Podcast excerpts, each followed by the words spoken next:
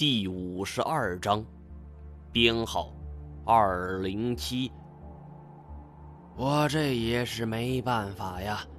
老财重重的叹了一口气，道：“我欠了债，债主知道我当年犯下的这些事儿，就只要能够把这一段编成评书，那些钱就不用还了。我靠，天底下还有这样的规矩！”说段评书就不用还钱了，这样的债主，请给我介绍一车。老财注意到了我狐疑的神情，道：“你认识我这么久了，我什么时候说过谎？实话跟你说了吧，一开始我也不明白债主为什么这么做，而直到后来我才弄清楚了，他是想要找到当年曾经参与过这件事情的人。为什么？”这我就不清楚了，我跟这个老板接触的不多，每次他要找我，都是打发他的秘书过来。除了第一次借给我钱的时候，我们见了一面。我开始思考起整件事情的来龙去脉了。老赖的经历过于传奇，中华上下五千年，能够摸过龙的，恐怕一万也找不出来。当然了，上古神话除外，但是他却一副认真的样子，又不由得我不信。而最关键的是那个老板，他为什么要找到当年参与这件事情的年轻后生呢？按照老财的说法，一行二十多人，如果都困在一个坑里，万箭齐发，老财能够逃出来，那已经算是奇迹了。说不定其他那几个人都死在那儿了。不对，还有一个人，外号叫蛤蟆，他还活着。老财是怎么知道的？我赶紧提出我心中的疑问。老财说，这也是那个债主授意的，他也不知道为什么债主要他这么说。不过老财话锋一转，那个债主当时一副胸有成竹的样子，感觉，感觉。我意识到了情况的不对劲，追问道：“你感觉怎么了？”老财起先沉默了片刻，而然后坚定地说：“感觉他知道蛤蟆的下落。这个债主长什么样？高个儿，黄脸，高鼻梁，戴着一副眼镜，今年得有六十多岁了。哦，对，最重要的一点，他……”呀，老先生，你们唠着呢。老财的话还没说完，就见王先安走了过来，一脸的阴旧笑容。妈的，我只顾着探究事情真相，竟然忘记了周围环境的变化。这王先安可是一个狠角色呀！如果让他发现我跟老财交情过密，那恐怕我俩都得交代在这儿。我于是笑道：“老先生睡不着，我陪他聊聊。”王先安狞笑着：“哼，行啊，你们俩唠吧。这老先生一般不开口，你陪他多唠唠。”说着，眼神意味深长地瞟了老财一眼。老财这一句话也没说，就像是没看见他似的。我看得出，王氏叔侄虽然对老财很不满，但是很恭敬。而这种情况只有一种可能，老财有他们要的东西，投鼠忌器，所以王氏叔侄才会有这样的表现。何况王氏叔侄，我也一样啊。老财身上有太多我急需知道的秘密，即便老财说的全部都是真的，那还有一点我没有弄明白：古遗址为什么要绑架他？而且从头到尾，我都没见王氏叔侄对他实施囚禁。而既然可以带着我来到这棵大树之下，就算是走出这个院门也没问题呀，自己跑就是了，何苦要我带他走呢？而又一想，可能是因为这周围的环境恶劣吧，老财这老胳膊老腿的，怕是够呛。而突然，我打了一个激灵。用一种充满了诡异且惶恐的眼神看着老财，老财完全没有了刚才与我谈心时的精神头，反而是一身萎靡不振的样子，蜷缩着身子。这老头刚才明明躲过了我的肘击，我不敢说自己的身手有多好，但是常年的野外生存经验与野兽搏杀的经历，让我有了一个强壮的体魄和敏捷的身手。不吹牛的说。现在面对一两个普通人，那我可以轻松应对。但是我一个肘击打出去，老财竟然能够轻易躲过。他的反应无论如何都不是一个普通老人应该有的。我的额头忽然就沁出了汗珠。我觉得一直以来自己都被蒙蔽了，身边充满了太多看不懂的人和事。自从王贤安来后。老财一直低着头，他慢慢站起身来，背着手走了。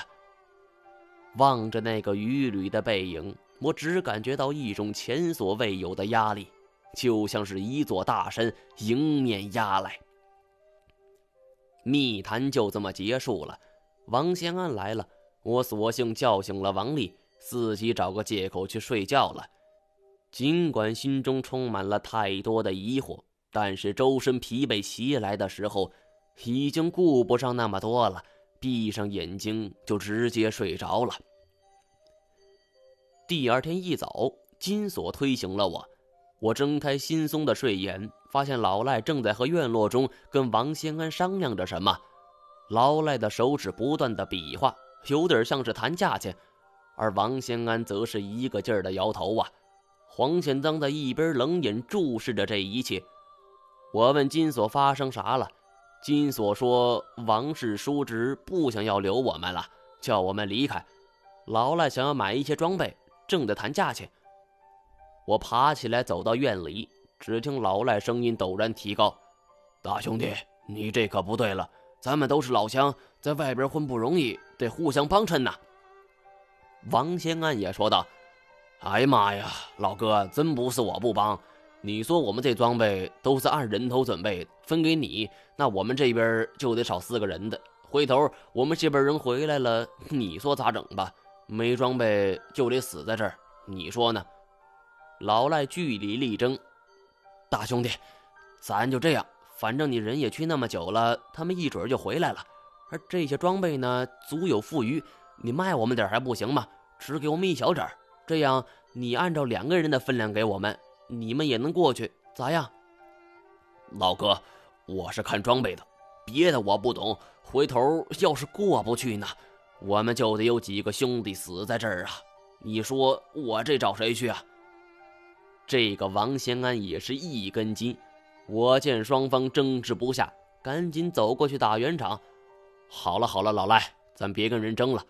这样，我扭过头来对着王先安说：“王哥，我们这就走。”你也不用轰我们，老赖一下子就急了。你疯了？这里是雪山呐，几千米的海拔高度，还有藏狼群，没有装备的话，咱们出去就是死路一条。这个道理我何尝不明白呀？只是王先安铁了心要我们走，多说无益。我叫老赖和黄显章搭把手，我回屋背上金锁，就准备离开了。而走到门口的时候。王丽忽然跑过来帮我们开门，小声说了一句：“西边有个看守所，里边可能还有些武器，你们不如去那儿看看。”这地方还有看守所，我们四个都挺诧异的。这是一个地处边陲的荒村，交通不便，取水困难，而且村子面积也不大，住户是零星散散。而这样的村子里边有一座看守所，那未免太奇怪了。临走之前，我看了一眼老财，他躺在屋子里，背对着我们，恢复了之前大家不认识的状态。而当我们走到那座传说中的看守所的时候，恍然大悟，这并非是什么看守所，而是过去寨子里边实施家法的地方。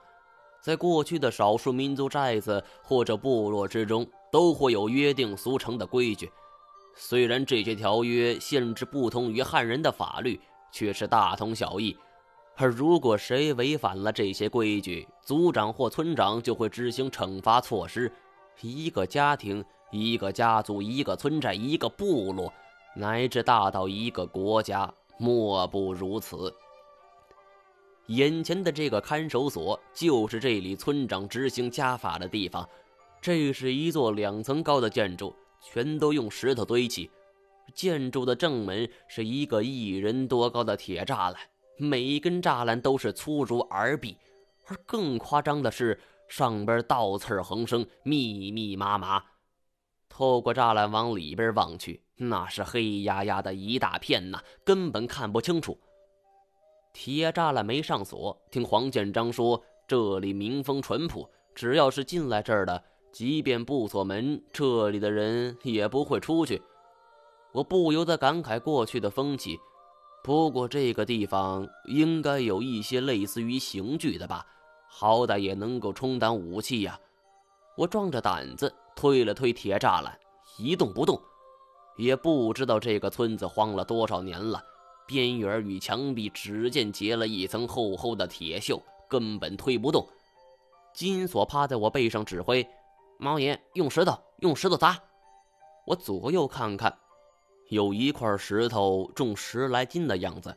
我让两个老头扶住金锁，我捡起那块石头，狠狠地就砸向了铁栅栏的边缘。随着哐哐哐的声响，铁锈纷纷落下。